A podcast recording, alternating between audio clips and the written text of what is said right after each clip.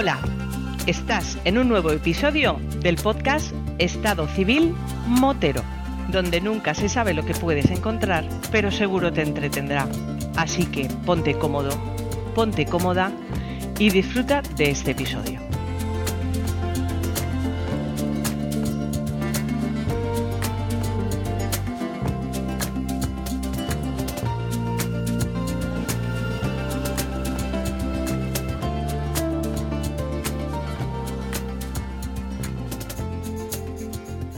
¿Qué pasa, chaval? Hombre, querido amigo, otra vez tú por aquí. ¿Qué pasa, José? ¿Cómo andas ese resfriado? Bien, yo lo cogí, creo que fue a principios de diciembre y todavía está ahí, pero bueno, todo pasará, seguro. Joder, macho, te, te va a durar ese resfriado más que nos va a durar a nosotros el coronavirus. Oye, mira, curiosamente este fin de semana que he estado en el evento este roteño, eh, es increíble que tú te pares ahí en medio y digas a la gente, a cualquiera, oye, ¿os acordáis del coronavirus? Se nos ha olvidado, tío. Se nos ha olvidado. Es que no veías a nadie ni con una mascarilla. Y yo estoy seguro que si me saco una mascarilla del bolsillo y me la pongo, la gente se alejaría de mí como diciendo, hostia, hostia, que nos va a cortar el rollo, ¿no? Pero, tío, ya no nos acordamos del coronavirus, de cuando había que andar en moto, te quitabas el casco, te ponías la mascarilla, te quitabas la mascarilla, te ponías el casco. Qué coñazo, tío. Menos mal, menos mal que hemos ido mejor, entre comillas. Sí, hombre, lo bueno es que para los feos nos venía mejor porque ligábamos más al versenos menos la cara. Cierto, cierto, en eso estoy de acuerdo contigo. Los feos por ahí nos librábamos un poco, y las feas también, ¿eh? ojo, ahí, aquí no, no vamos a hacer distinción, feos y feas, ¿eh? aquí. No vamos a hacer tampoco. Yo creo que eh, acaban de, de suscribirse unas cuantas de, de chicas eh, no agraciadas al grupo, del grupo de Telegram.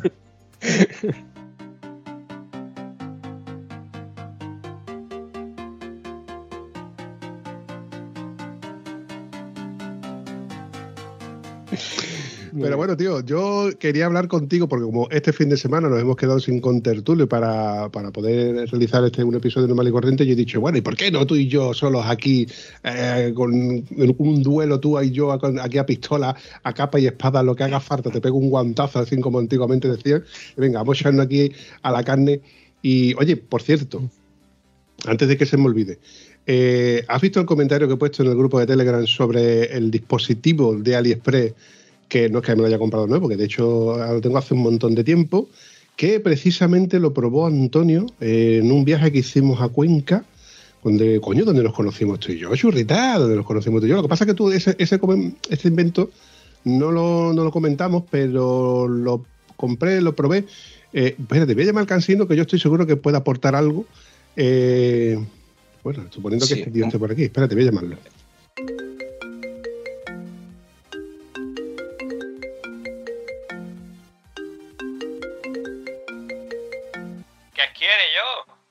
¿Qué pasa, Antonio? Oye, ¿Qué pasa, tío? Tú vas a estar llamándome siempre. ¿Qué quieres? ¿Por qué me llamas a estas horas de la madrugada? ¿tú por qué crees que te suelo llamar de noche? Hombre, normalmente cuando me llama digo, pues no sé, a la hora que este se ha quedado, la han dejado tirado en los podcasts y he dicho, voy a llamar a Antonio, que Antonio es capaz de salvarme. Y no lo sé, no sé si tengo tiempo o ganas de hablar contigo a estas horas, ya te lo he dicho. Eh, sí y no. Eh, sí, me he quedado sin contertulio y no tengo con quién grabar, porque de hecho estoy grabando ahora mismo con José, pero lo he dejado aquí en pausa para hablar contigo. A ver, ¿tú estás disponible ahora para echar un ratito de charla? Hombre, sinceramente te iba a mandar carajo, ¿vale? Pero ya que me has dicho que estás con Josep, mm, ¿qué quiere que te diga? Josep, tengo alguna fibra sensible con Josep. Eh, entonces bórralo del carajo. Que no, eh, no lo dejes para las tomas farsas, ¿vale? Que tú eres muy tuyo. Me conoces ya como si te me hubiera parido. Ya no, te- ya no puedo jugar a este juego contigo. Pero bueno, espérate un segundito. Eh, bueno, tú, tú, tú estás delante del ordenador, supongo, ¿no? Eh, no estoy delante, pero voy a estar delante en tres segundos. Vale, pues en tres segundos te, te meto la conversación, ¿vale? La conversación, ¿vale? Solo la Venga. conversación. A mí me dejas de historias raras. Pero es que tú eres muy mal pensado, tronco.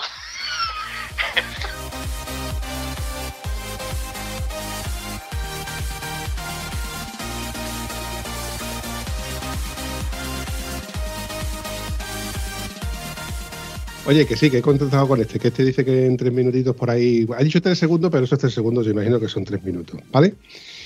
Unos minutos más tarde. Espérate, voy a meterlo a ver si, si contesta. Buenas noches, qué bonito estar de nuevo en estado civil motero y encima con el gran Josep eh, como artista invitado. Eh, querido Antonio, ¿cómo vas por ahí? Pues muy bien. Y yo te voy a decir una cosa, Josep. Eh, estuve el otro día en Motos Garrido y se me viene un señor y me dice, hola, tú eres Antonio. Y digo, desde chiquitito.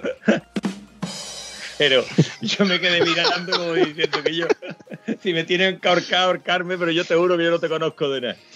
Hombre, para mí eres como de la familia. Y yo digo, vale, dos cojones, pues a ver si es alguien que conoce a otro alguien, que no sé qué, que no sé cuándo. Yo he escuchado todos los podcasts de Estado Civil Botero, te hablo como... Que yo de verdad, me habló el tío de una manera de verdad que me, me llegó al corazón. Y venían, eran tres chicos, bueno, el chico este era bastante grande. Y el más joven me dice, vale, pues yo estuve contigo, estuvimos en la quedada de Cuenca, tal y cual. Y me dice el chico mayor, eh, él es el capitán Barbosa. Digo, coño, pues claro, es que no te ponía cara. Cuando me puse el capitán Barbosa, así que era el capitán Barbosa y el que yo he bautizado como el general Barbosa, que era el padre, ¿sabes? El que me había conocido por, por la voz allí en, en Motos Garrido.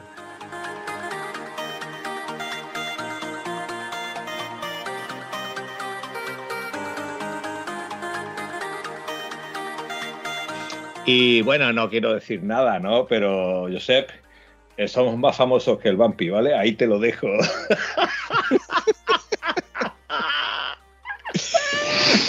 ha picado, ¿eh, Vampi? Se toma por culo.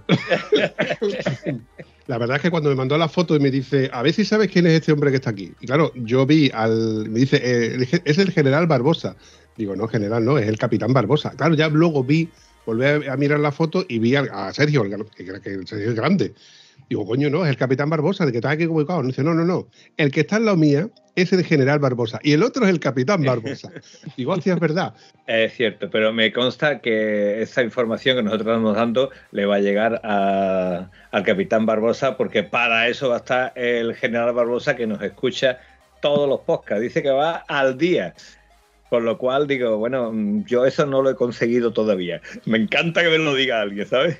Momento guapo, guapo para agradecer al señor y general Barbosa por haber engendrado a este niño eh, y a la madre que la parió, evidentemente, por porque haber engendrado a este niño que nos ha, bueno, gracias a él por, hemos realizado, y evidentemente también gracias al señor Josep y a los chicos de Motos y más, que se pusieron todos de acuerdo sin que yo supiera nada para crear una camiseta eh, exclusiva y conmemorativa del podcast de Estado Civil Motero.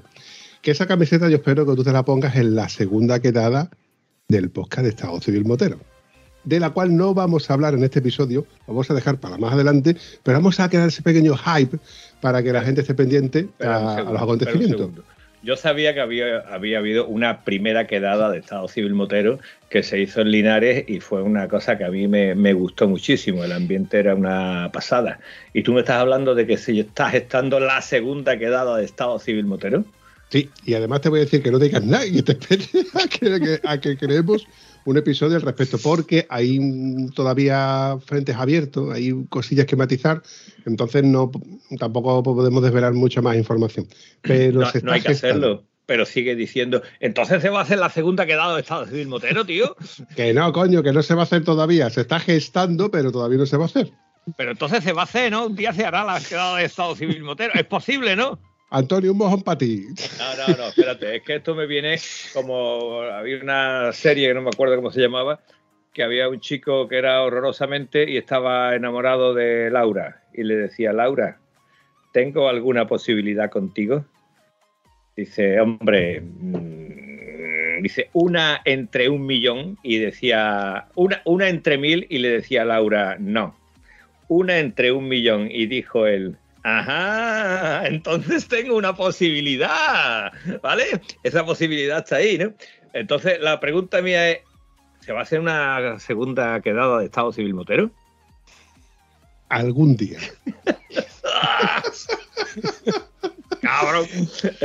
Solo te digo que el grupo que había para la primera quedada ha vuelto a, a renacer o a resurgir y esos dos días tenían más mensajes y más entradas que el grupo del, del, podcast de Estado Civil, porque tuvo un movimiento que daba miedo aquello, ¿eh?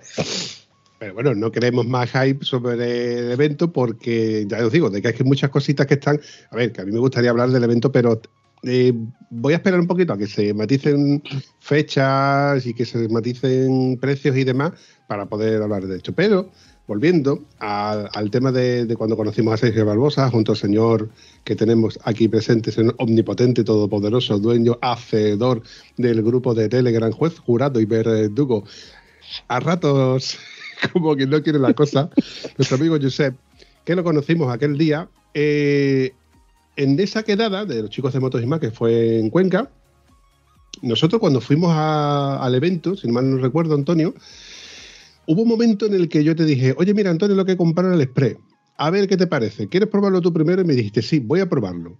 ¿Y te acuerdas de del invento que, estoy hablando? Sí, señor. Era un acelerador, acelerador no, un bloqueo para el acelerador, porque cuando vas conduciendo en carreteras que no tienes que andar con historia, pues lo colocas y se queda haciendo tope y o sea, te bloquea el mando. Puedes soltar la mano derecha, relajar la mano y la moto sigue conduciendo al mismo tiempo. Tiene un nombre técnico que no me sale. ¿Cuál es el nombre? Yo diría que es un control de crucero manual, mecánico, un bloqueador del, acelerador. La palabra es control de crucero mecánico. Eh, me recordó mucho al, al, casco este BMW Enduro que tengo yo. Un truño, un truño, ¿vale? A ver, te cuento, te cuento, porque esto eh, yo, después de aquel, de aquel día, que lo usaste primero tú y después lo usé yo, y los dos coincidimos en que nos pasaba que cuando tú frenabas, tenías que dejar de, acelerar y tú, por instinto, tú al dejar de, acelerar, vuelves a retroceder el puño, con lo cual ese tope, eh, aunque tenga un poquito más de dureza, vuelve otra vez a su sitio. Pero al frenar, topaba con el tornillo que precisamente hacía presión en esa pinza. Nosotros mm, lo montamos malamente. Luego, a la vuelta, yo conseguí ponerlo al derecho, con lo cual esa ruleta que apretaba y presionaba la pinza, digo pinza porque imaginaros que es una pinza de tender, pero en grande, que sobresale y lo que hace es que apoya sobre la palanca de freno, no efectúa ningún recorrido sobre la palanca de freno, con lo cual no tiene nada que ver. Y es como si vosotros pusierais el dedo índice encima de la palanca de freno, solo que esta pieza es mecánica, metálica y se sujeta con. hace pinza en el puño y tú regulas la presión para mantenerlo fijo. Cuando tú quieres a, una, un recorrido del puño accionarlo, con el pulgar lo presiones hacia abajo y se queda cogido.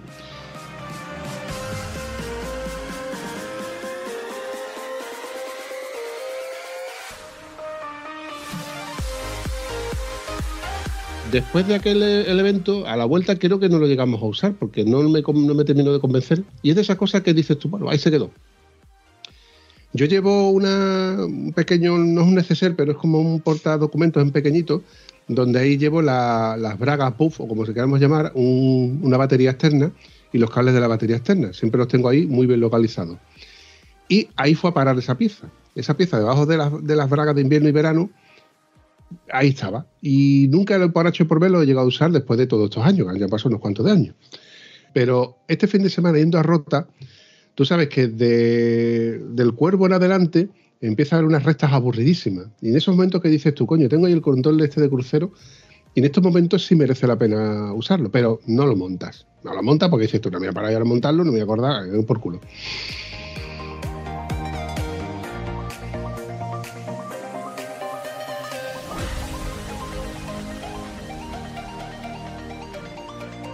Pero la vuelta yo pensé, digo, la vuelta me tengo yo que parar a usar esto por lo menos si lo cojo autopista.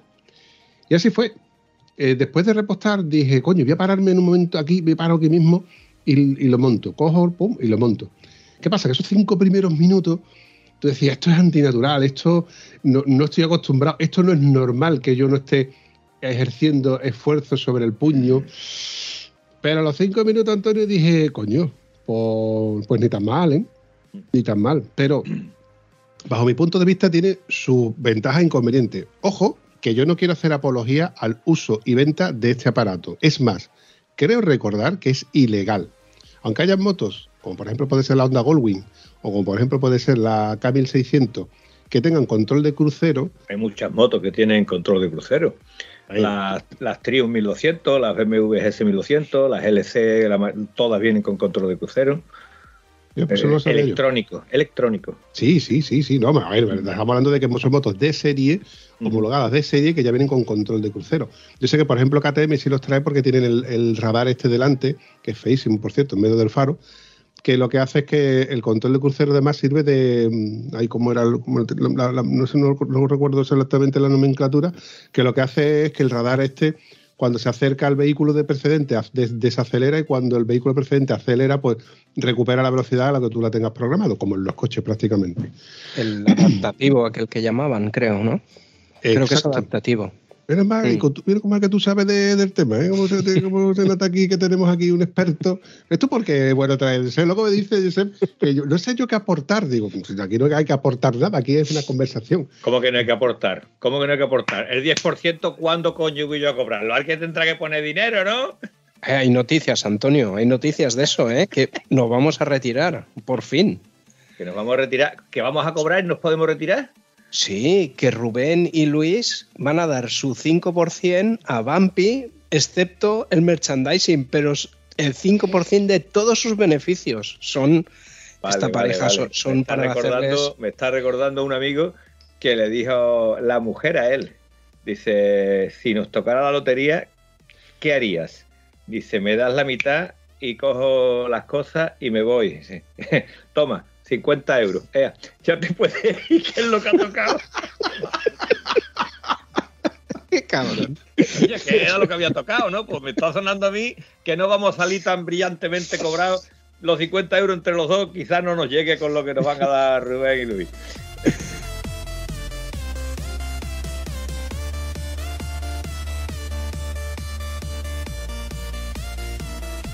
Bueno, partida de mamones, que vamos desvariando de una cosa a otra, un clásico en, lo nuestro.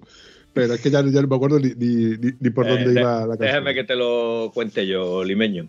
Estamos hablando del control de tracción mecánico que compraste. Perdón, perdón, control del crucero, perdón, correcto, buena, buena apreciación. Era para ver si estabas pendiente, yo no me equivoco nunca. Yo en clase siempre fui atento. la idea era que el control este, eh, a mí la verdad que no me gustó absolutamente nada, porque si yo tocaba la maneta de freno me tropezaba con el control y la maneta no se hundía hasta donde yo tenía un tacto bueno, sino que estaba topando con algo y, eso de que tú frenes y que la rueda se te quede sin frenar te da una sensación como para mm, aflojarlo y quitarlo sobre la marcha.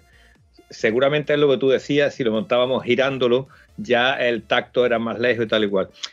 Pero te digo una cosa, yo sí echaba de menos un control de crucero pero probé uno eh, mucho menos, eh, que menos técnico, ¿no? Tú ves que la pieza está hecha en aluminio, es muy bonita, es una pieza con un corte láser precioso, y lo que yo probé es una junta tórica que va en el manillar. Entonces esa junta tórica tú la empujas y te hace simplemente roce sobre el cuerpo del acelerador y ya te mantiene eso con facilidad problema de esta junta tórica, una junta tórica que está al aire, se, mm, degrada y se rompe con, facilidad. Eh, como los puños de la GS 800 y 1200 también se degradan y se rompen con facilidad, yo les metí un aspas, aspas, no me acuerdo cómo se llamaba. Es un puño de, de foam. Neopreno. De neopreno, yo creo que foam, neopreno, llámalo como tú quieras. El caso es que te hace que la mano se quede un poquito más rugosa y más blando el tacto. Y al ser eh, más alto, más el diámetro, aumenta el diámetro del puño, eh, esto acostumbrado a coger motos de enduro es una sensación extraña. Sin embargo, te acostumbras porque las vibraciones te las filtras. Eh, si pones el calefactable a tope, no te queman las manitas. Perdona, perdona. ¿Acabas de decir que tu moto vibra? ¡Ay, que me quedo muerto! No, por favor, ¿quién va a decir que una GS 800 vibra? Nada más que lo dice Jesús. Ya está. El caso es que si llevas las revoluciones en donde la moto llega a vibrar, esta vibración se pierde. Vamos a ver, la moto puede vibrar, vamos a dejarnos tontería. Pero si tú te haces un viaje, como por ejemplo de mi casa a la casa de Josep, pues seguramente las manos te noten un poquito extraña el tacto ese. Con este puño ese tacto ya no lo tienes. Pero tiene la enorme ventaja de que al aumentar su diámetro te es más fácil acelerar y te es más fácil relajar la mano sin tener que hacer fuerza para que porque el acelerador no se va, simplemente con el apoyo de la mano. No sé si me estoy explicando. Al no tener que, apretar el puño, te hace que la conducción sea mucho más cómoda, porque simplemente el peso de tu mano hace que el acelerador no se vaya abajo. Cuando no tiene el puño este, que el, diámetro es mucho más fino, lo más mínimo, mm, relajas la mano y automáticamente ¡pop! te has quedado sin aceleración. Entonces te obliga a tener, en kilometradas largas, que el que coge la moto para ir al cruce a tomar café y venir, todas estas cosas le está viniendo, está aburriendo. Y el que tiene una LS con control de tracción electrónico también se está aburriendo.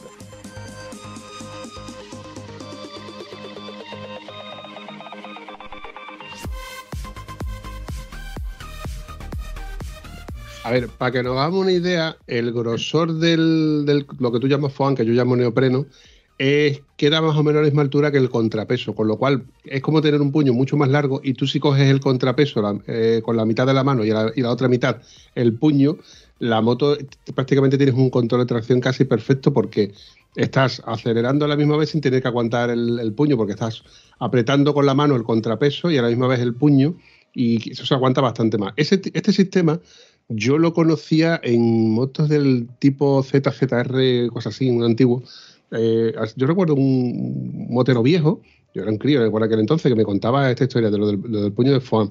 Y fue el mismo el que me contó, si mal no recuerdo, que ya no estoy seguro si fue él o fue el de la CBR, lo de la junta tórica y que lo hacían con un trozo de cuerda. Con un trozo de cuerda fino se hacía un lazo que lo sujetaba entre el puño y la piña y eh, aguantaba el, acelerador al, bueno, al calibre que, que ellos quisieran. A ver, son ñapas que antiguamente se hacían en plan casero, y te estoy hablando de la época en la que no había ni radares por, por, eh, era lógico. Bueno, pero luego salieron que, de, que, de hecho eh, se comercializa aún. Tú ves la marca Gunderlich, por ejemplo, y tiene ese sistema que lo que hace es que en el, acelerador tiene una ruedecita que tú vas apretando y lo que hace es que te va frenando el, el puño para que tú puedas acelerar o decelerar. Hay otro sistema que se sujeta al, puño y que no es ni más ni menos que una palometa que con la palma de la mano, con la parte que está más cerca de la muñeca, por así decirlo, la apoyas en el puño y siempre estás ejerciendo presión, ojo. Y lo que hace es que mm, descansas la mano, descansas la posición y con eso tú ya estás constantemente jugando a relajar la mano, a, a no soltar nunca el puño, que realmente es lo ideal, pero creo que esa parte también es ilegal, o por lo menos yo lo recuerdo haber leído en los foros. Y luego ya el sistema que, que, nosotros hemos probado, que es el que yo tengo, que es aún incluso más barato, es otro sistema que este sí que pinza el puño y te permite soltar totalmente la mano durante el tiempo que tú quieras. Eh, a ver, inconvenientes. El primero, es una pieza metálica que está rozando contra otra pieza metálica que es la maneta de freno, con lo cual la está arañando y la está marcando. El segundo, eh, es una pieza que tiene varios milímetros, no sé si son 8 o 10 milímetros, que al estar entre la parte más gruesa del puño y tu mano, te separa esos 5 o 10 milímetros de, los botones, con lo cual esa sensación de tú tocar los intermitentes, el, anulador de los intermitentes, el, puño calefactable, las posiciones, pues es un poquito más incómodo. Claro, yo estoy acostumbrado siempre a tenerlos lo más cerca posible de las piñas para tener manejo. Ya con guantes gordos, pues imagínate. Tercer inconveniente, la mano se te enfría, Antonio. ¿Por qué? Porque tú al no apoyar toda la mano presionando el puño, la estás relajando y sin tú darte cuenta se te está enfriando. Además, cada vez que tú te tocas el intermitente o algo, como la separas un poquito más, al volver a coger el puño, has perdido ese calorcito que tú tienes con el puño calefactable a tope y con los guantes de invierno, que es lo que vengo a referirme. Tiene la clara ventaja de que en autopista tú vas a 120 y vas a ir a 120, pero fíjate tú el detalle, Antonio. Aquí es donde yo me he dado cuenta que cuando la autopista sube un poquito de pendiente, la moto baja de los 120, por poner un ejemplo. Y cuando la, autopista baja un poco de pendiente, sube de los 120. Con lo cual tienes que estar muy pendiente de, de- eso, de, esa velocidad a la que tú vas. Ojo, que eso al fin y al cabo te mantiene en alerta, te mantiene espabilado, te mantiene espabilado para no pasarte de, de- vuelta. Inconveniente que si tú quieres decelerar rápido o, mm, o de imprevisto lo que sea, puedes hacerlo, evidentemente, porque tú fuerzas la palanca y vuelve otra vez a su sitio. Pero lo ideal, lo ideal es el puntito que yo le cogí, que le marqué la presión exacta para que la moto en un bache, por ejemplo, o, o a, cada, a cada X kilómetros por, por las vibraciones, va decelerando, con lo cual me obligaba a volver a tensionar esta pieza para volver a coger la velocidad con la que yo tenía que dar. Eh, Con lo cual me mantenía entretenido, entre, entre comillas, por así decirlo, por autopista. La autopista es muy aburrida. Yo soy el primero que no quiero coger autopista, a no ser que sea imprescindiblemente necesario. Hoy, por ejemplo, me ha hecho falta estar aquí una hora para, para bueno, lo típico de, un evento familiar que teníamos, y me veo obligado a coger por autopista. Pero claro, es que es aburridísimo, es además cansa- cansado. Y, y yo, una de las cosas por las que yo no quería la autopista es por la turbulencia que creaba la pantalla. Ahora que ya no tengo esa turbulencia, eh, la única queja que puedo tener es precisamente en las muñecas o en los hombros, que no es que me cargue, pero sí que el estar tensionado tanto tiempo me obliga a pararme. Y yo, menos mal, agradezco muchas veces que no tenga más de 300 kilómetros de autonomía. Si tuviera como, por ejemplo, la nueva, esa nueva riesgo que te vas a comprar de 500 con 1000 kilómetros de autonomía, mm, otro gallo cantaría. Nada, que Quillo, cuando me estás diciendo que te cansan los hombros, que te cansa esto, pero vamos a ver, si tú la ruta más larga que haces a comprar pan y volver, cuando te cansa tú el hombro. Es que Quillo, el concepto de moterillo endeble, este llega a uno, a una, que me canso los... Coño, qué pijo eres tú que te... Pues vete en coche, coño, ponte un cinturón de seguridad de estos recaros que te coge por un lado. ¿Cómo te cansan los hombros tú andando en moto, chaval? Sin coger la moto. Per- Perdóname que te interrumpa, amigo mío, que, te, que me haga la madre que te parió. te lo contaré cuando vengas de Valencia. ¿Quién va a ir a Valencia? ¿Cuándo va tú a Valencia?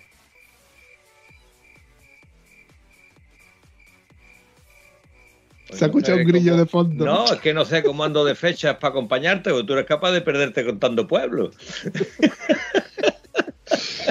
La idea es solo, porque como vaya, Lisboa como vaya- con los- como vaya contigo, la liamos y empezamos a hablar con el intercomunicador, nos perdemos con el GPS, la liamos.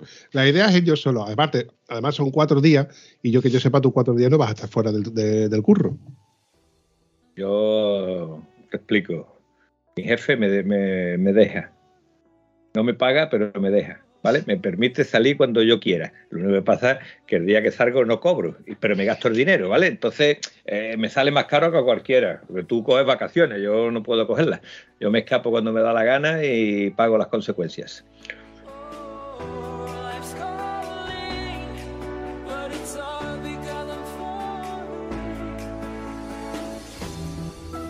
Bueno, hablando del aparato ese que tú estabas hablando, Volviendo al Eh, tema, yo creo que ya lo hemos dedicado bastante tiempo. Si hay una cuerda que te hace la misma labor, me parece mucho mejor que un aparato de aluminio ahí colocado.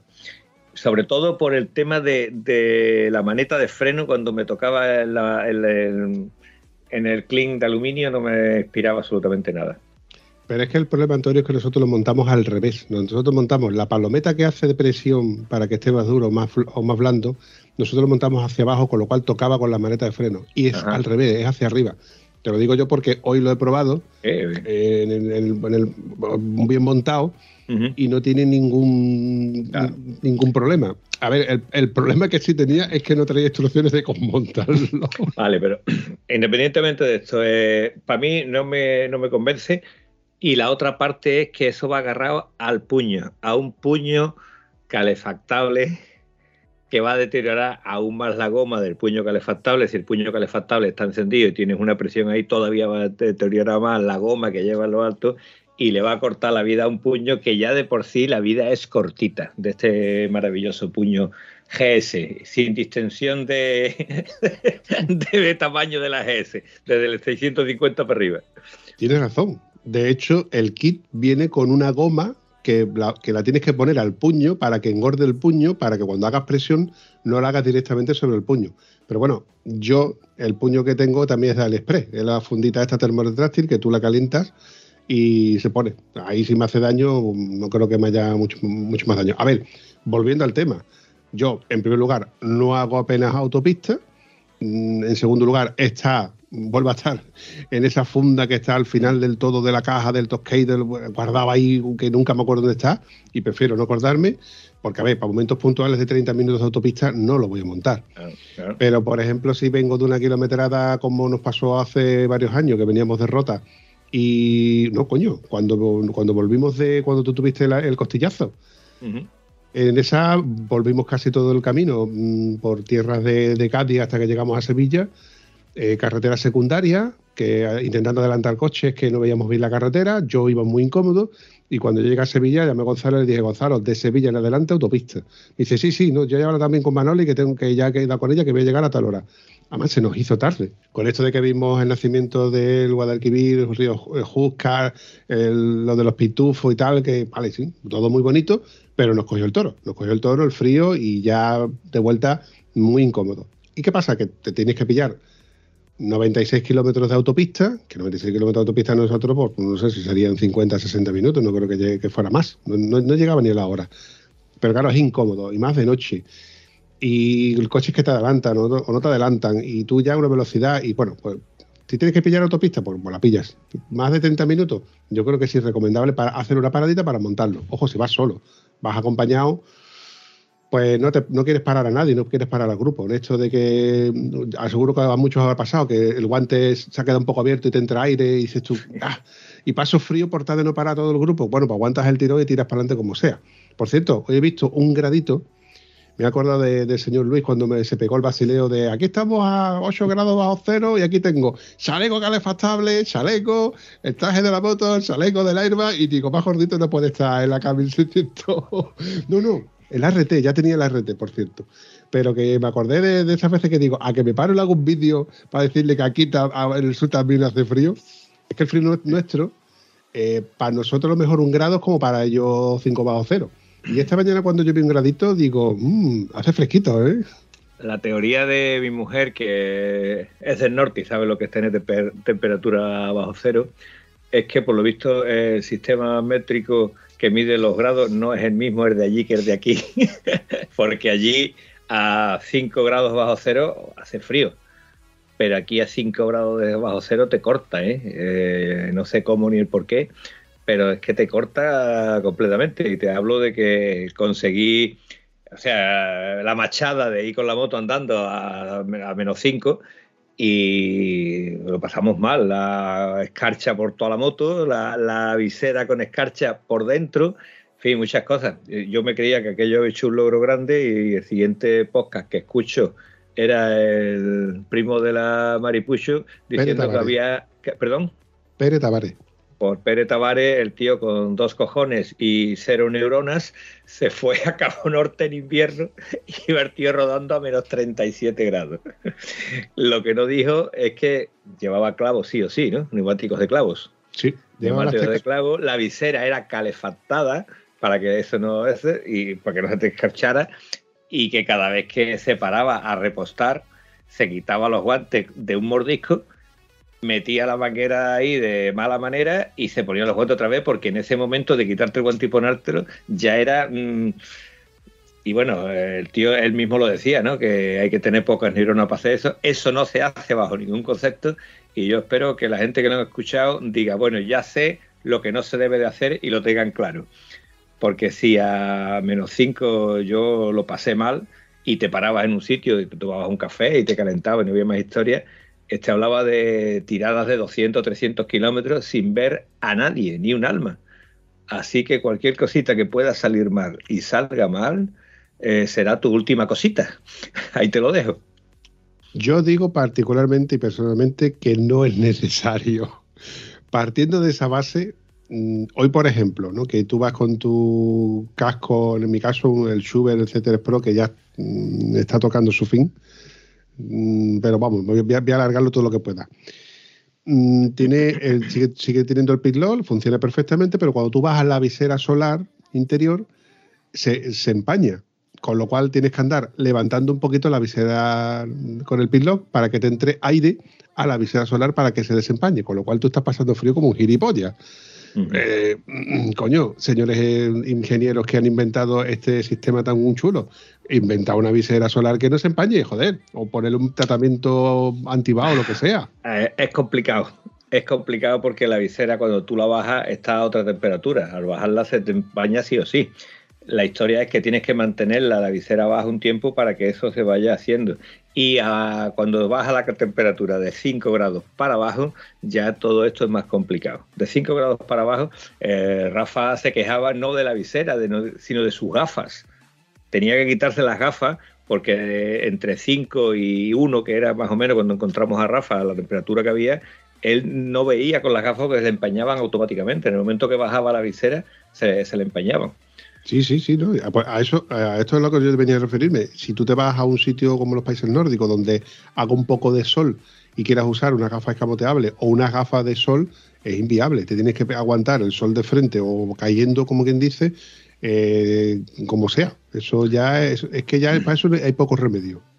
El remedio es lo que dijo María Pichu en aquel podcast que te escuché y después fue lo que dijo este hombre, el Pérez, que la visera tenía que ser calefactada.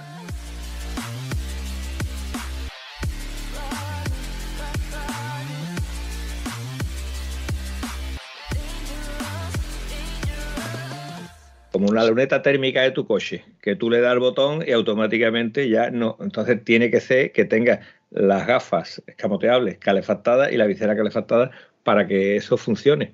Pero un tío monte donde va con una visera calefactada, ¿cuántas veces la va a enchufar en la vida? No la va a enchufar nunca. Mm, Bueno, de ti me creo cualquier cosa, porque tú sí eres de motero de largo recorrido, aunque ya no puedes vacilar de tener una moto con, con un gran kilometraje. Ahora de los dos soy yo el que tiene más kilómetros. Bla, bla, bla, bla, bla. 295. Eh, ahí No. te lo dejo. No, 295. que no, que no, que no. Te Es voy a decir una cosa, el motor este tiene 60.000, pero Con lo seguro cual- que le hago, te supero en kilómetros en este año. En este, ¿cuánto que te han puesto? Venga, venga, que no hay huevo, venga, venga, venga. Tu 10%, te queda este año sin cobrar. Fíjate lo que te digo, tu 10% del año entero, ¿eh? Pero espérate, ¿el año pasado cobramos? Josep, el año pasado has cobrado tú, tío, El año pasado cobré el doble que el anterior. el 20%. En el 21 no cobré nada y el pasado nada de nada. Justo el doble. Hostia, pero claro, tú llevas dos temporadas. Sí. Pero yo voy por la cuarta temporada y va nada, de nada, de nada, de nada. Os voy a decir una cosa, seguí hablando bien del borrico que lo voy a vender mañana. Hoy no, mañana. Menos, menos mal que nos paga Luis. Antonio, que si no. Sí, ya, hombre, ya con lo de Luis ya tenemos. Luis y Rubén, que están en el taco, ¿eh? Ojo. Sí, Ya para con. Luis Rubén, menos mal que yo, que por lo menos este, esta gente no son tan agarrados como el vampi, que me vamos a dar sus ganancias.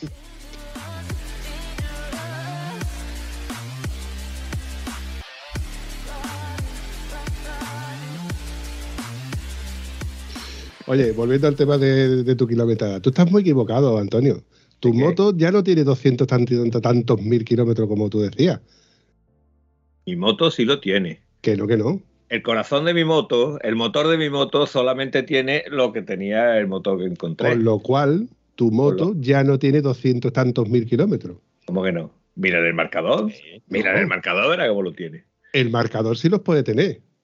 Pero tu moto ya no tiene tantos mil kilómetros. Vamos a ver.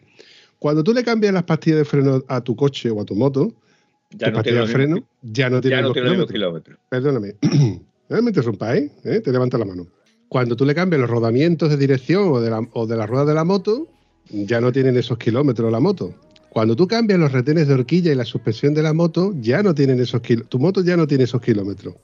Cuando tú cambias los neumáticos, ya la moto no tiene los neumáticos con 200.000 kilómetros. Ahora te lo pregunto yo a ti. Tú ahora resulta que no lo queremos ni nadie lo espere, que sufres un ataque cardíaco y te ponen un corazón de una chavalita preciosa de 20 años. ¿Cuántos años tienes? ¿20 o casi los que tienes? Mm, A ver, te lo voy a poner de otra manera. No, no, no. No, no, no, no, te, te voy, te voy a contestar, te voy a contestar. A ti da la casualidad de que te la cortan y te la ponen de, de- de dos metros de un chaval de 20, me- de 20, de 20 añitos, ¿eh? ¿Eh? Te ponen un, un cacho de 20 de, de cen- de centímetros con- de un chaval de 20 años. ¿Tú cómo follas ahora? ¿Como el de 20 o como el de 40? Como ninguno, porque no cae. Me supongo que el doble, el doble del año pasado. Creo que va a ser el doble del año pasado. O más, el doble.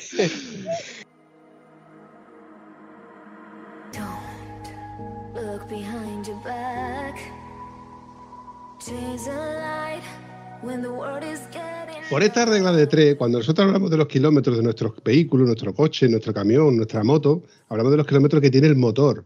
Íñigo Zabaleta, el señor Zaba, tiene 800.000 kilómetros en su motor, pero a su, a su motor le ha cambiado disco, pastillas, RTN, etcétera, etcétera. Con lo cual, su chasis sí tiene esos kilómetros, cuenta kilómetros sí tiene esos kilómetros.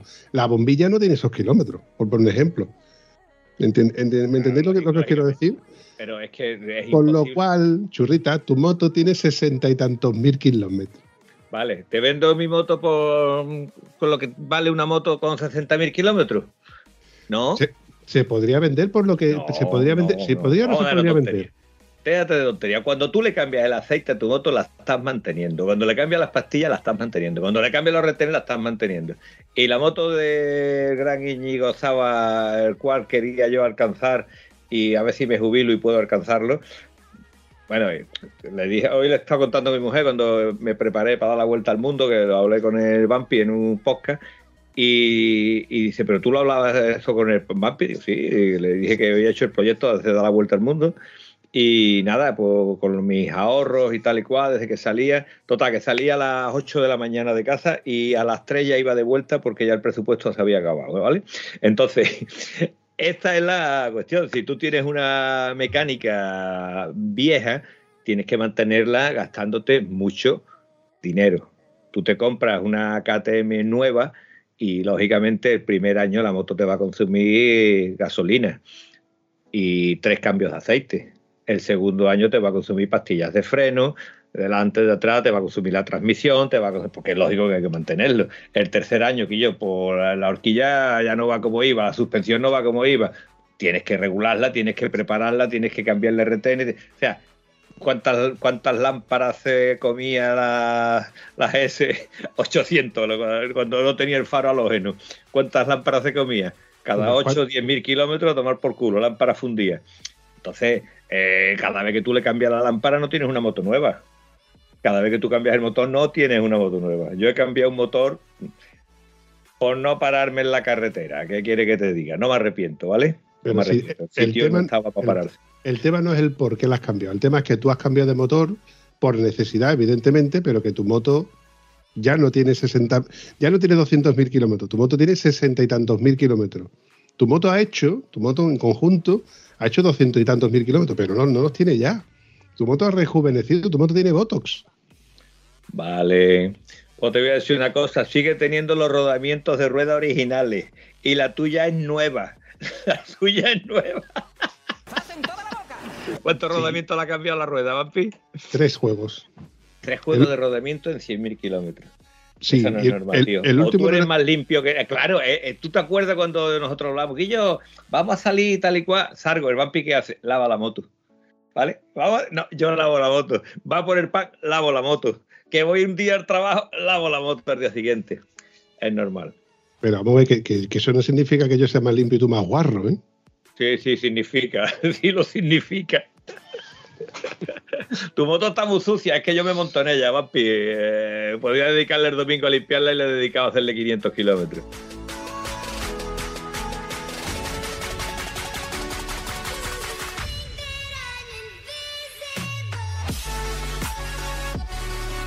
Por cierto, los últimos 500 kilómetros que ha cumplido mi burra los 295 como ya cifra, eh, aunque no los tenga, aunque no los tenga según el Vampi. A ver cuándo lo haces tú. Estuvimos dando una vuelta y estuvimos viendo, eh, salí mi amigo Rafa Rubén, te voy a llevar a un sitio que no conoces, que tú no has estado yo nunca allí, que tal, que cual. Ver si es verdad, sorpréndeme. No te voy a decir nada, digo, "Ah, pues no me diga nada, vamos y punto. Total, que fuimos la parte de la carretera de las 360 curvas, ¿te suena? Sí, ¿Qué te que- pasa? ¿Quieres tú- contarme algo? No sufra, ¿quieres contarme algo? Sí, bueno, es que cuando Rafa Rubén te dice a ti, te voy a llevar a un sitio donde no te he llevado nunca, y resulta que te lleva al cruce, digo, no sé de dónde está la gracia. Eh, ¿Está hablando de Jesús o de Rafa? Te estás, te estás liado completamente. Ya, ver, ya, no- Jesús No me he el que liado. tiene la Suzuki, ¿vale? Que estaba Ya. vacilando de que le ha durado un juego de pastillas 120.000 kilómetros. Coño, pues ha sacado kilómetros las pastillas, claro está. Si el tío coge la, moto para ir a La Palma a trabajar y se vuelve, las frenadas están garantizadas que sabe exactamente dónde tiene que frenar, dónde tiene que acelerar y dónde no tiene que tocar nada. Es lógico. Lo que te digo, que Rafa, salimos, la carretera de las 360 curvas es una carretera que hace que la de Berrocal le saca envidia, porque le dicen 360 es mentira. Eh, yo conté la última vez 248 y en esta ocasión iba con Rafa y me daban ataques de risa porque Rafa iba diciendo una, dos, tres, pom, pi, cuatro, cinco, y había veces que decía 17, 18, 19, 20. En ese plan que yo no te daba, no, y yo, jajaja, es que te ríes, digo, es que te estás asfixiando, estás contando en voz alta y te estás asfixiando. Hasta que llegó a la curva 65 y esa curva era 65. Oh, oh, y aquella curva ya era, era una gloriosa plaza de toros que tú ibas ahí, pero claro, cuando te terminó el 65, 66, 67, 68, derecha, izquierda, derecha, izquierda. Eh, para el que no conozca la carretera, es la que va desde Constantina a Las Navas. De la, la- las Navas, la Nava, la- las Navas, ya no me he perdido. Pero bueno, buscarla porque no es tan complicado. La Constantina Las Navas y esta carretera tiene eh, contadas 260 según salió el último recuento, ¿vale? Y bueno, que puede tener curva arriba, curva abajo. 260 curvas en 26 kilómetros. ¿Vale? Y es una gozada. Pero es que de ahí en adelante, tiramos para la Puebla de los Infantes y era otra alucine de carretera. Y el punto fue donde me llevó Rafa. Y yo decía, como este sitio lo conozca, te voy a meter una colleja que te vas a enterar. Y cuando llegamos al sitio dice, venga, dame la colleja, chaval. Digo, imposible, Rafa, imposible. Yo esto no lo conocía desde ningún punto de vista. Me llevó ah, al lado del pantano y el pantano este, en el pantano este eh, había un encuentro de paramotor.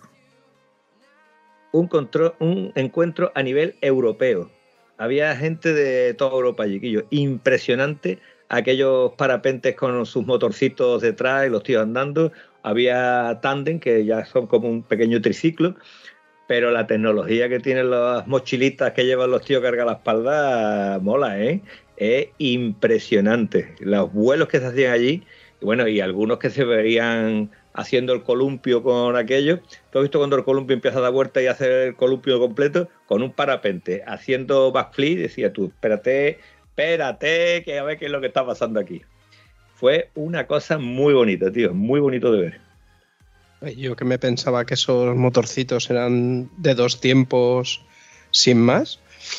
Eh, son de dos tiempos. Lo que pasa que tú ves la mochila que lleva el tío y dices que yo, esto es un diseño. Tiene un marco de acero inoxidable cogido con varillas de carbono. Ahí lleva una red para que no vayas a mover el brazo y vayas a meter el brazo en la hélice. Y ahora lleva un motor de dos tiempos con su pedazo de escape, tu barro de dos tiempos, con unas, bueno, lo- el que vi digno de mención, había otros más baratitos, unas protecciones de carbono, eh, bueno, ya la hélice es de carbono, pero unas protecciones de carbono para alejar el calor que suelta ese motor de tu espalda, así como para hacer facilitar el flujo de aire al- a la culata de- del motor de dos tiempos. Y la verdad que, vamos, eh, cositas muy, muy serias. Había algún bicilíndrico, pero claro, ya eso es para, para los motores que van en una especie de un triciclo bastante grande, que es para dos personas, ¿no? Los parapentes también son do- di- sobredimensionados, como es lógico.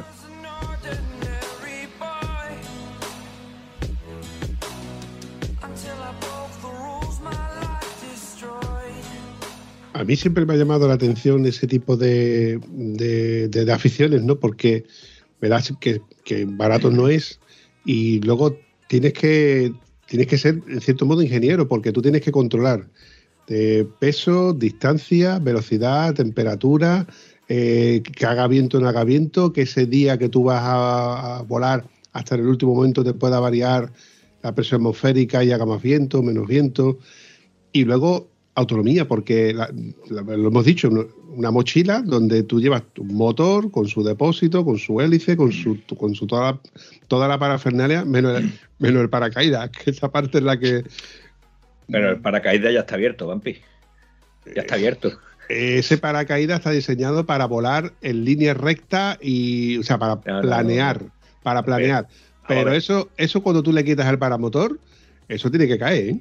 Sí, pero Vale, que cae lentito, tal y cual, y con una dirección, pero hacia baja, abajo. baja, baja muy bien porque había chicos que tal como iban bajando iban cortando motor, hay otros que aceleraban más para aterrizar exactamente en el mismo sitio, que aterrizaban en el metro cuadrado que tú elijas, ¿vale? Escucha, quiero que te pares aquí. Y el tío iba levantando, levantando y caía exactamente donde decía, ¿no? ¿Sabes lo que te digo, Antonio? Que yo contigo no me monto. En un parapente Ni, ni, un parapente ni en un paratonto. Eh, te digo que el, el problema de, esto es cuando yo, hice la mili en Paracas y había un chico que era el que se dedicaba a recoger Paracas para acá para allá y este lo tenían allí porque era cortito, pero cortito, ¿vale? Más cortito todavía. Y le decía al sargento, eh, eh, sargento, eh, yo me quiero tirar, yo, me quiero tirar. Yo, a ver, Manolito, ¿cómo te lo tiras tú, prenda? Y claro, tanto le dio que un día, bueno, mira, este es el de traje, paracaídas, lo pusieron todo, tiras de esta anilla, se abre el paracaídas. Si no se te abriera, tiras de la otra anilla y se, para, se abre el paracaídas de emergencia. Y ya una vez que estés abajo, ya viene, eh, viene con la moto, te recoge, te lleva al camión y nos vamos todos para atrás. Y ya, el tío se tiró, jaló de la anilla y no se le abrió el paracaídas. Tiró de la otra anilla y se quedó con la anilla en la mano. Y, y el problema era lo que decía, es a, a que no viene la moto a recogerme tampoco, veremos a ver aquí qué coño va a pasar ahora. Más malo que yo contando chistes. La cuestión Y ya- está, la cuestión está que el parapente ya el paracaídas está abierto. Aún así, eh, he visto algunas rachas de viento que te pliega el, el, el parapente, es como una gran plátano, y cuando te pliega una, una parte del plátano, aquello se coge carrera para abajo importante. Entonces, eh, aunque tenga un riesgo, es un riesgo moderado, ¿vale? Yo entiendo que todo aquel que, que es aficionado a este tipo de, bueno, de, de aficiones, ¿no? Nunca, nunca mejor dicho, está físicamente y, mentalmente preparado para, para efectuar cualquier tipo de maniobra, como nosotros en las motos que ya estamos habituados, pero es que ahí no hay, no hay, no hay mucho que aprender. Allí, el error es el tiempo que tú tardas en caer al suelo, ¿eh? no hay más. Vale, pero eh, aun diciendo de que sí, que tienes que tener conocimiento, cualificación y tal y cual, eh, todos en las motos no tienen el mismo número de neuronas. El que se fue a, a- que se quería ir a Rusia en invierno, a Siberia en invierno, ese tío no tiene neurona, ¿vale? Y ya ha ido una vez a Cabo Norte, el tío con dos cojones ahí, pero sin neurona. Pues esto es lo mismo, cada uno tiene sus más, sus menos.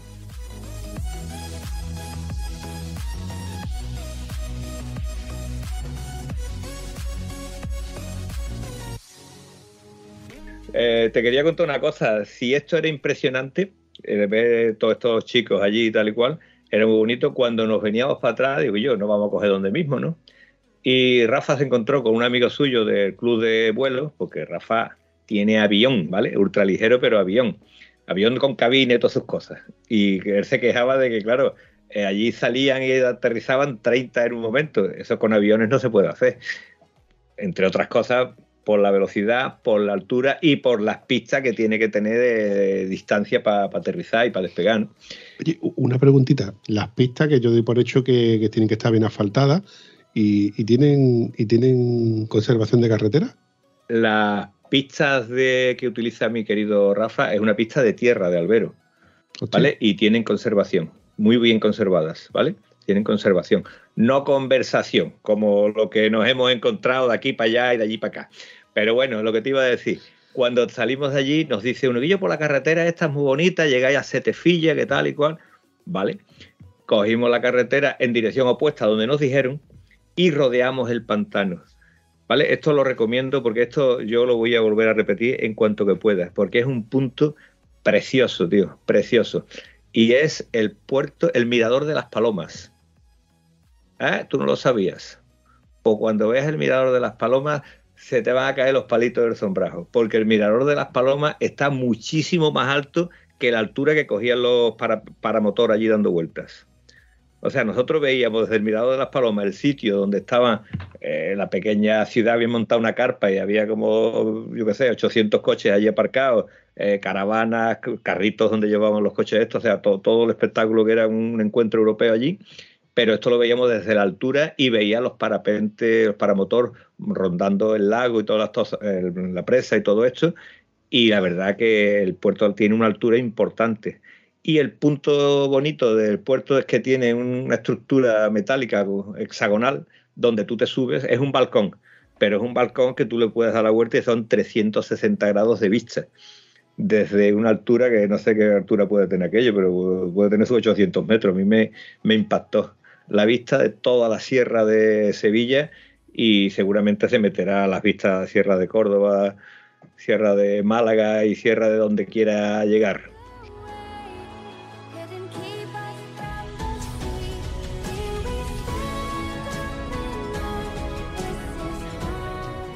De lo que me estoy acordando es de, de cuando hemos pasado por la parte de Narcoya y hemos visto los globos aerostáticos, hemos visto a lo Ajá. mejor un par de ellos, y esa es una de esas experiencias que a mí me quedan todavía por... A ver, me llama la atención, pero que tampoco es algo que yo diga, ah, pues mañana mm, yo no me voy a morir sin, sin probar esto.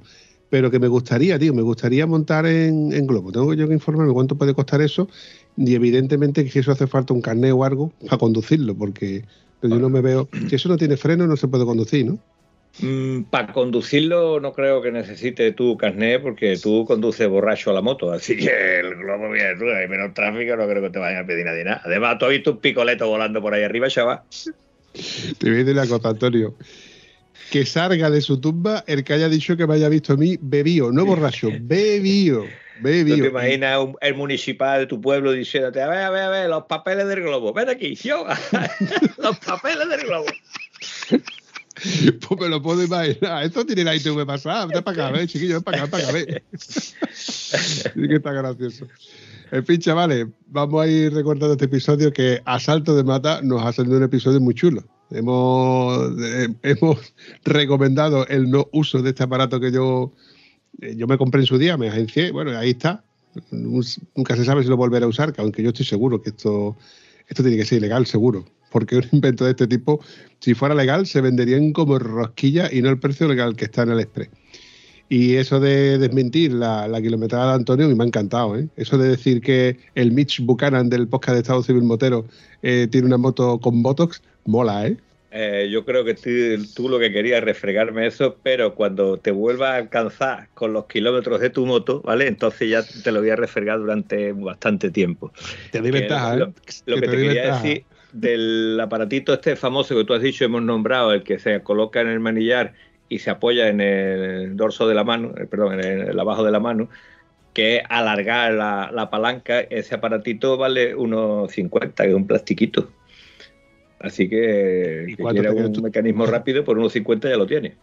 El, el- el que, o sea, el que tú estás hablando de unos 50 aproximadamente, que eso en su día era de Cambrew, era una empresa de que, que se dedicaba solamente a, a vender esto y los vendía por 50, 60 euros al principio, hace ya 10 años, ¿eh? Que ahora lo hay en Aliexpress por 1,50 euro, como tú has dicho. Ese es el que apoya la palma de la mano Correcto. y que se apoya en la parte derecha del puño del acelerador. Y el que yo tengo, que es una pieza metálica con su muellecito, con su tensor tipo palometa, ¿cuánto te crees tú que vale? No, no sé, pero tiene una manufactura muy, muy hermosa, muy da gusto verlo. El precio de este aparato es de 2,36 euros. Joder, tío. Está tirado, ¿eh? La Pues verdad que. Y el, y el porte te vale 10 euros, te vale más. Porque Envío muchas veces te, gratis. te vale más gratis. caro. Hostia, qué bueno.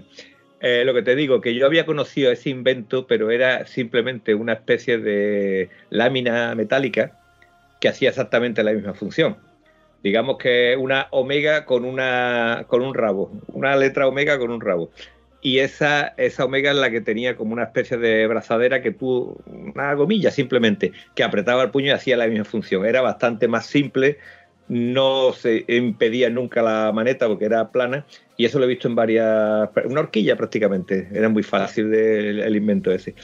Pero te digo que tampoco me lo quise hacer, lo quise tal, lo quise. Una vez que probé los puños de eh, que tienen un nombre, tío, los puños estos no me salen.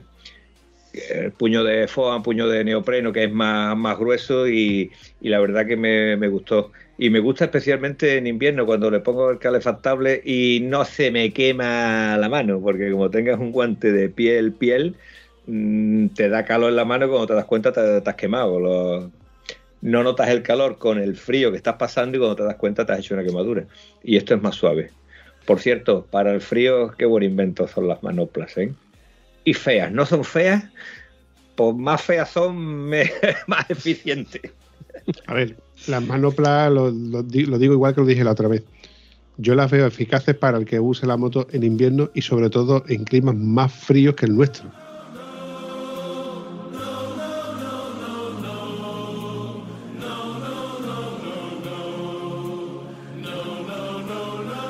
Para nosotros, eh, a no ser que hagamos un viaje y como te pasa a ti, por ejemplo, que tú sueles subir, pues entonces sí lo veo yo rentable pero para mí tiene ese gran inconveniente que es el, manejo de la moto en parado. Eso que sales de un aparcamiento o entras en el garaje y lo mueves en el garaje, lo veo incómodo. O, yo qué sé, o eso de que tú te vas a abrir la visera y sacas la mano totalmente en esa posición, que en lugar de levantar la mano para la visera, tienes que sacar de ese, de, de ese... A ver, volvemos a lo mismo que he dicho antes al principio con el, con el sistema este de- del control de crucero. Al final te haces, te acostumbras a eso y lo usas. Los carteros lo han usado de toda la vida de Dios. Yo recuerdo de chico haber visto esas Vespas con la pantalla y los paramanos, feos como ellos solos, pero ahí estaban. Ahora no ves tú una moto de una moto de un cartero con unos paramanos ni de coña, ¿eh? Pero no sé si es porque están recortando el presupuesto o porque se lo dan en guantes. No sé qué equipación es. También te digo que aquí, concretamente, en la ruta esta última, yo llevaba los paramanos puestos. Salimos a 7 grados, bajó hasta 4, empezó a subir, a subir, a subir. Cuando la moto iba de 10 grados para arriba, yo me estaban sobra- sobrando los guantes y me estaba sobrando todo. O sea que eh, ahí de eh, los paramanos, eh, para nosotros, para pensarlo, de 6 grados para abajo. Y siempre cuando hagamos una kilometrada. Porque el frío, como el agua, entra. Entra, no te preocupes que el agua va a entrar. Mi maravilloso Ruca, cuando vine de la visita que te hice, José, José, eh, el pecho lo tenía mojado. Oye, ¿por dónde me ha entrado a mí el agua en el pecho? Pues a lo mejor en uno de los tantos camiones que adelanté por la autopista que iban soltando una nube de agua que daba yuyu, pues, por, por algún lado tenía que entrar el agua. Eh, en una hora bajo el agua un traje de eso no se moja. Pero después de cinco horas, sin dejar de llover, ya la cosa cambia. Y el frío es todavía más cabrón que el agua. ¿eh? El frío ese, ese llega. Yo recuerdo en, uno de los vídeos de, nuestro amigo Quique Par que, contaba que él, se hizo, se recorrió toda España, ¿no? Se hizo todas las Pirenaicas, etcétera. Y recuerdo que en uno de, la- los días tuvo que alquilar un- una habitación para poder secar la ropa, porque de tantos días de, de- de- de lluvia y demás, dice, lo que más me cuesta no es montar o desmontar la tienda de campaña mojada. A mí lo que más me cuesta es ponerme la ropa estando mojada. Sí, sí, Porque sí, esa sensación de componerte la ropa, el traje mojado y conducir con el mojado un día tras otro, dice, al final eh, no he tenido que rendirme más que a la evidencia de, de alquilar una habitación un día y solamente para poder secar la ropa. Eh, este Quique no sabe lo bonito que es conducir en agosto a 40 grados y encontrarte un pantano y se párate ahí, que me voy al agua. Y te tiras al agua con la ropa de debajo puesta, ¿sabes? Con las mallas, yo me pongo mallas largas eh, en verano ¡Oh! y camisetas. Entonces, cuando llega una cosa de estas, te metes en el agua y tú sales chorreando, chorreando de arriba abajo y así te pones la ropa de la moto. Es una ilusión porque va- te vas a secar en cuestión de 15, 20 minutos, estás completamente seco. Pero te baja la temperatura corporal y la sensación térmica un montón de grados. Es lo contrario de lo que estaba hablando el señor Kike. No, el, el sistema este de ir refrigerado por agua, que como dice el nano, el del Iron Bike, eh, eso es típico de aquí del sur. Claro. Eso, de, vamos, que tú y yo hemos, cuando, yo, cuando veníamos de, de- de- de Cuenca, que paramos en, ¿cómo se llama? Villa Viciosa, se, no, no se me Eh, olvidará el pueblo. Córdoba, Córdoba. Ahí está. Que paramos y cuando conforme salimos del restaurante, de- del restaurante no, de tomarnos un café para hacer la parada que dijimos, vamos a parar a tomar un cafelito solo con hielo doble, porque nos lo pide el cuerpo. Y cogimos las botellas, vampi, toma, mi botella, venga, ahora la tuya. Y mojamos guantes, mojamos chaqueta, mojamos todo lo que había que mojar. Que, que sí, la sensación duró dos minutos y la ropa se secó al cabo de diez. No, no, no creo que tardara más. Pero sí que te digo que Quique sí que condujo en verano y lo pasó mal, ¿eh? porque él no llevaba ropa de verano, él llevaba, él llevaba un traje completo como el que solemos llevar nosotros para todo el año. Y ese ti- tipo de traje en verano se sufre.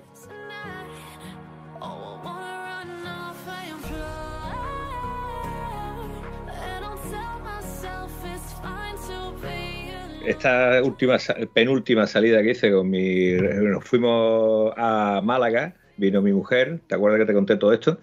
Pues ella llevaba su traje de invierno, que normalmente el traje de invierno cumple maravillosamente bien. Cumple maravillosamente bien, salvo que la temperatura baje de 6 grados, salvo que llueva. Y nos llovió y bajó la temperatura de 6 grados. Y ella se quedó diciendo, ¿cuándo me va a coger tú a mí otra vez en invierno? ¿Vale?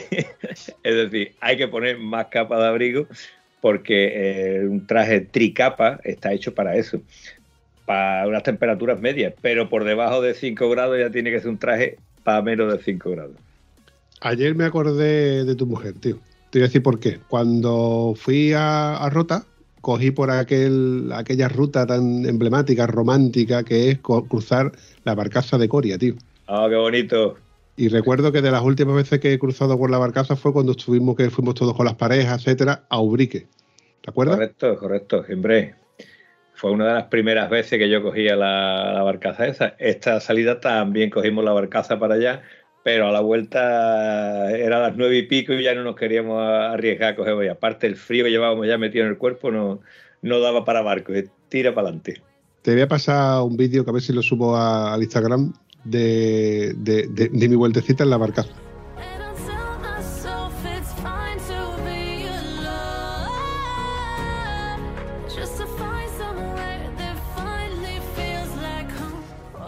Bueno, chavalote, nos hemos ido a más de una hora, que es raro cuando yo hablo con Antonio, Antonio habla conmigo. Cuando yo sé, sobre todo, se encarrila y empieza a hablar, hablar, hablar, hablar, ya entonces ya esto es el desmadre. Y, en fin, bueno, para despedirme yo deciros que me lo he pasado muy bien, o como dice Antonio, que bien mal ha pasado. Eh, a ver si volvemos a coincidir y seguir hablando y despotricando de los pocos kilómetros que tiene la nueva moto de Antonio. ¿Tú te imaginas que me hubiera comprado otra moto? Lo que hubiera dicho aquí el mamarracho moterillo endeble que coge la moto. Vamos, eh, ya me falta eh, lo que he visto, lo que he visto hoy, que es un Mercedes cargado de, de motos. Y, eh, ¿qué pasa aquí? ¿Dónde vas? No, venimos de rota. Ah, que venís de rota con el remolque cargado de moto, vale, con dos cojones. Pues eso es lo que me faltaba a mí con este, que fuera a las concentraciones de motos en coche, ya es lo que me falta. La verdad es que sí, no he dicho mucho, pero es que bueno, contando, escuchando las batallas de Antonio y las réplicas de Vampi, la verdad es que me gusta más estar escuchando y dejaros ir como iba el tema que, meter, que meterme por en medio. Nada, lo dicho, muy contento de volver a veros y volver a, a charlar un ratillo con vosotros. Qué bien mal ha pasado, chavales. Mucho. Adiós, vale. Hasta la próxima, Vampi.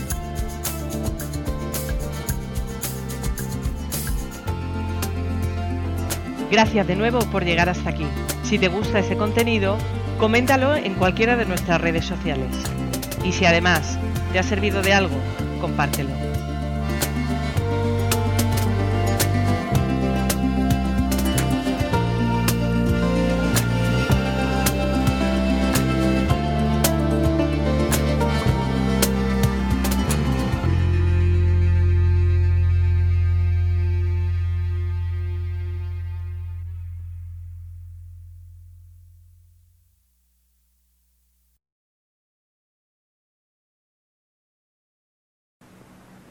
No se vayan todavía, una y más. Yo le voy quitando complicaciones y Como a mí me gusta. Los cojones, churrita. Los, cojones, churrita. Cuando yo le dije de ir a Asturias, me lo hacía en casi 18 horas. Pues aquí tienes que hacer noche Me mola, eh, me mola, me mola la historia esa. a la Nacional 2, pero tienes que hacer de noche. Tienes que hacer noche. ¿Quién se pega? A ver, tú te pegas 12 12 horas y el día siguiente yo no tengo ganas de coger la moto ni en una semana. La idea es llegar y no te, te terminas reventado. Para eso me voy en el coche. Moterillo endeble, tío. Bueno, al carajo, que ya hemos hablado bastante. Que ahora te lía pone toma farsa y todo lo que no va a meter va y lo mete. Al carajo. Que vamos hablando. Eso sería Julio, ¿no? Que lo mismo salí media hora más tarde que comer contigo donde venga bien. Por cierto, ¿Vale? por cierto, eh, ¿tú no me dijiste que te habías comprado un Garmin Sí, y ya lo tienes instalado? lo tengo instalado, lo estoy utilizando y mm, es una puta mierda pinchar un palo. Tiene un sistema operativo para cargarse en todos sus muertos. ¿Y eso? La madre que lo parió. Lo pone y vale, sí, eh, te voy a llevar al sitio. Vamos, eh, dime qué tiempo va a tardar en llevar para que hora estimada, dime tal. y- Joder, la madre que lo parió. Con lo fácil que quiere ruta rápida, quiere ruta con curva, quiere ruta. no. No, tienes que meter, programarlo y decirle una cosa y decirle la otra. Así que tenemos mucho que hablar del Garmin todavía. Sí, sí, me imaginaba, me imaginaba que yo, yo esperaba que tú me sacaras esta conversación, pero lo vamos a dar para otro episodio. Te tengo que enseñar tres o cuatro truquillos que tiene, pero aún así sigo teniendo esa relación de amor odio. No no hagas más apología a haber bebido cuatro patas de. So mamón. Esta noche voy a tener pesadillas. ¿Pesadillas? ¿Qué pesadillas? Yo duermo muy tranquilo. Yo duermo, yo duermo muy tranquilo y con la conciencia muy tranquila, no como otras. Ahí me he perdido. Ya, ya, ya, ya. No te ha llegado, no, lo- no lo has pillado. Bueno, vale. Cuelgo y sigo hablando con Josep. Payaso. ¿A quién llamas tu payaso? A nadie, hombre. Hostia, qué mala luz tengo aquí. Con lo guapo que soy yo. Ni, ni que estuviéramos todavía en Halloween. ¿Verdad? Aquí mejor. ¿Qué pasa hoy? No sé.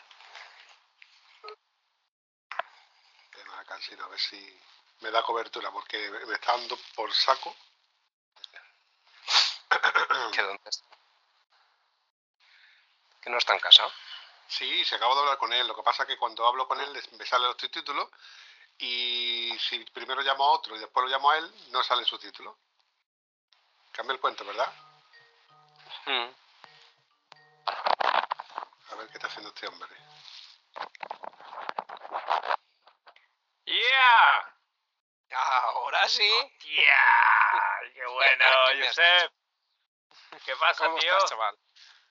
Pues mira, Bien, ¿y tú? Contento, contento. Después de verte acostumbrado a ver lo que tengo aquí, con cerveza en la mano, verte a ti es un placer.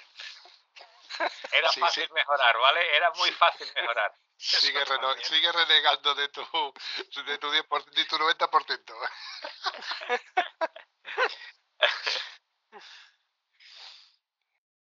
Te voy a decir como dice el chiste. Tú sigue hablando malamente del burro que lo vas a vender mañana. bueno, esto como siempre es un toma y daca, ¿eh? Son las nueve y cuarto, vamos a empezar a grabar. Eh, eh, sobre todo muy importante que miréis a la cámara y levantéis la mano, ¿vale? ¿Eh? Eh, Josep, ¿tú has leído lo que te comenté? Sí. Antonio, ¿tú has leído algo, algo del grupo de Telegram? Eh, Vampi, por favor, ¿cómo te atreves a preguntarme a mí que si he leído algo del grupo? Por favor, por favor. Pues Eso- claro, pues Eso claro. es que no, eso es que no. Ni una, ni una palabra. Ni una mierda ni una para ti. Ni una. Bueno, pues todo te va a encantar. te va a encantar. Vamos a hacer una cosa. Go- Habla tú, Joseph, por favor. Mm, Yo por aquí lo que pasa es que a Vampi sobre todo lo veo con mala calidad, pero tampoco... No, no, no. mucho. No pidas mucha calidad, es que no hay más. ¿Qué es lo que hay, tío? Es lo que tenemos en casa. Yo lo miro y veo un boterillo endeble para que veas tú cómo son las cosas. Y esto sin grabar todavía. Antonio, Bueno, ¿tú quieres, tú quieres cobrar este mes, Antonio? ¿Tú ¿Eh? quieres que si tú quieres cobrar este mes, Yo he cobrado ya, chaval. He cobrado.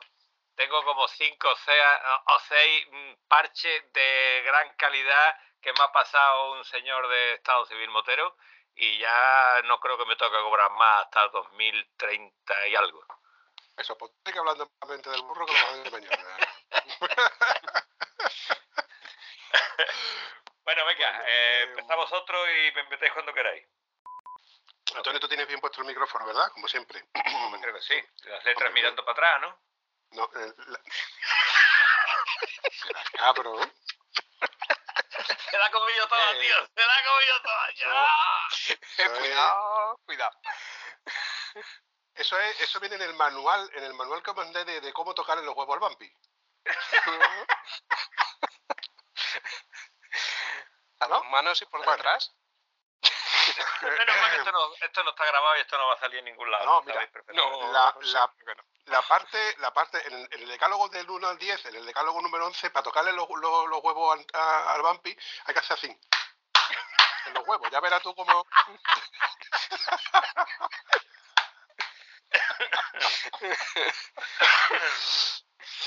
bueno, podemos empezar, ¿no? Venga. Vale, calladito Antonio hasta que yo. ¿Qué La nada es a mitad del siguiente. que no coincide con la romería? Pues si no coincide, te llevo, te voy a invitar a comer, hombre. Me está dando penita de tanto tieso que hay por aquí suelto.